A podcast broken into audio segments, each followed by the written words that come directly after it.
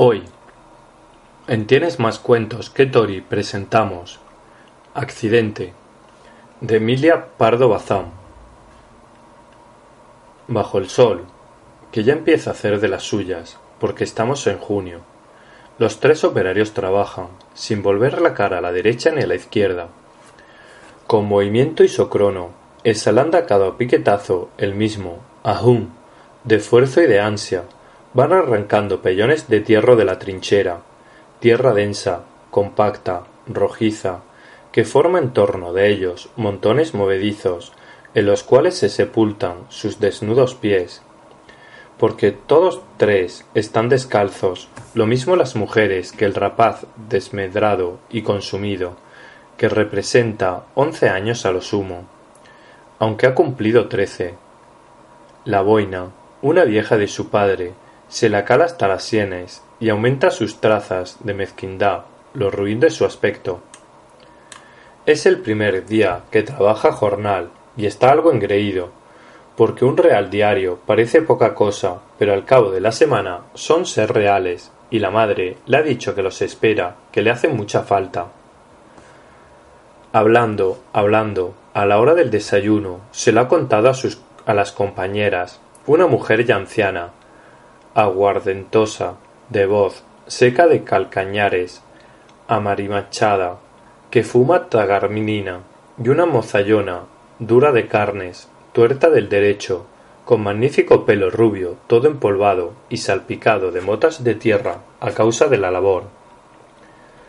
Somos nueve hermanos pequeños, ha dicho el jornalerillo, y por lo de ahora, ninguno, no siendo yo, lo puedo ganar.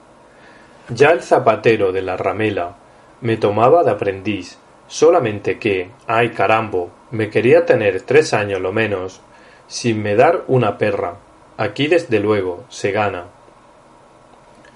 En casa éramos doce, corrobora la tuerta, con tono de indefinible vanidad, y mi madre baldada, y yo cuidando de la patulea, porque fui la más grande. Me hicieron pasar mucho, peleaba con ellos desde el amanecer. A fe, más quiero arrancar terrones. Había un chiquillo de siete años que era el pecado, Estando yo dormida me metió un palo de punta por este ojo y me lo echó fuera. Y la vieja, entre dos chupadas, declaró sentenciosamente El que con chiquillos se acuesta, yo, en debiendo uno, que sea ajeno, que sea mi nieto, le levanto la ropa y le pego un buen azote.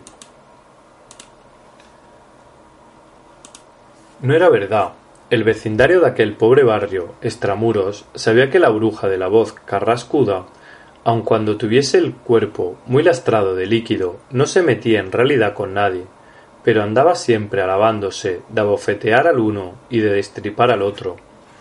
Y la tuerta, con expresión de malicia, guiñó su ojo viudo, sonriendo, al escuchimizado rapaz. Desde que sonó la hora, cesaron las confidencias, la turnidad del trabajo monótono pasaba sobre los espíritus adormilados como si el aire que sus pulmones absorbían afanosamente en el trajín les barriese las ideas del seso.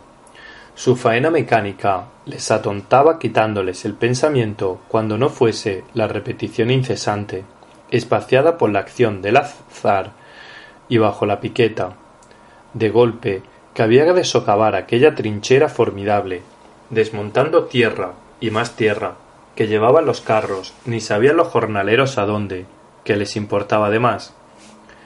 El rapaz Raimundo trabajaba lo mismo que las dos mujeres, por cuenta de un contratista, hombre agenciador, que hacía el negocio de proporcionar gente a los que tenían obras en planta, cobrando los jornales a peseta y abonándolos a real. Vaya, para eso, con él, Seguros se estaban de tener chollo todo el año. No sospechaban, y si lo sospechasen no les importaría, que aquella tierra se destinaba a rellenar un parque en la quinta próxima. Nutrirían con sus jugos, en vez de ortigas y cardos, las plumeadas araucarias, las palmeras elegantes, las fragantes magnolias, las camelias indiferentes a todo en su charolado orgullo. La trinchera, abierta por la construcción del nuevo camino que a la estación conduce, es alta y muestra las zonas de color de las capas del terreno. El trabajo de excavación abierto en ella una cava que ya ofrece sombra cuando el calor arrecia. En aquella hondanada que limitan dos taludes y que no refresca el abanicar del aire de la ría. Y los jornaleros truecan chanzas cuando se enteran de que ya los cobija el desmonte. Luego, a darle la piqueta, a darle duro, aún. El rapaz se siente desfallecer de cansancio. Es fuerte el trabajo así, el primer día, sobre todo, el primer día. Los brazos parece que se los han apaleado, de tanto como le van doliendo. Las compañeras se ríen. Mocoso, ¿pensaste que era como jugar a la billarda? El amor propio, el pundonor, le reaniman. Alza la piqueta con más ánimos. Se acuerda del contratista, de la ojeada de desprecio con que le dijo al concederle jornal. Te tomo, no sé por qué, no vas a valer, estás esmirriado. Eres un papulito que siquiera puedes con la herramienta. ¿Esmirriado? Ahora se vería si las otras, las femias, hacían más. La tuerta notó el arrechucho del novato y le dijo maternal, bondadosa, no te mates, hombre, que igual ha de ser. El negocio no está en dar tanto picatazo, sino en arrancar de cada golpe buena pella. Y señalaba el hacinamiento a su lado, donde cada fragmento de terrón era doble de los que hacía caer Raimundo. El suspiro, sin responder, volviendo a la carga. Un automóvil pasó, haciendo retemblar la tierra. No vieron sino la rotación deslumbrante de sus ruedas amarillas. Flotó en el aire un tufo de benzina, exasperado por el calor. Aún no se había disipado cuando asomó por la carretera un cura de aldea, caballero en un borrico. Tan despacio avanzaba que el jinete tuvo tiempo de observar sobre las cabezas de los tres jornaleras algo que le llamó la atención era una enorme masa de tierra suspendida, por decirlo así, en el aire.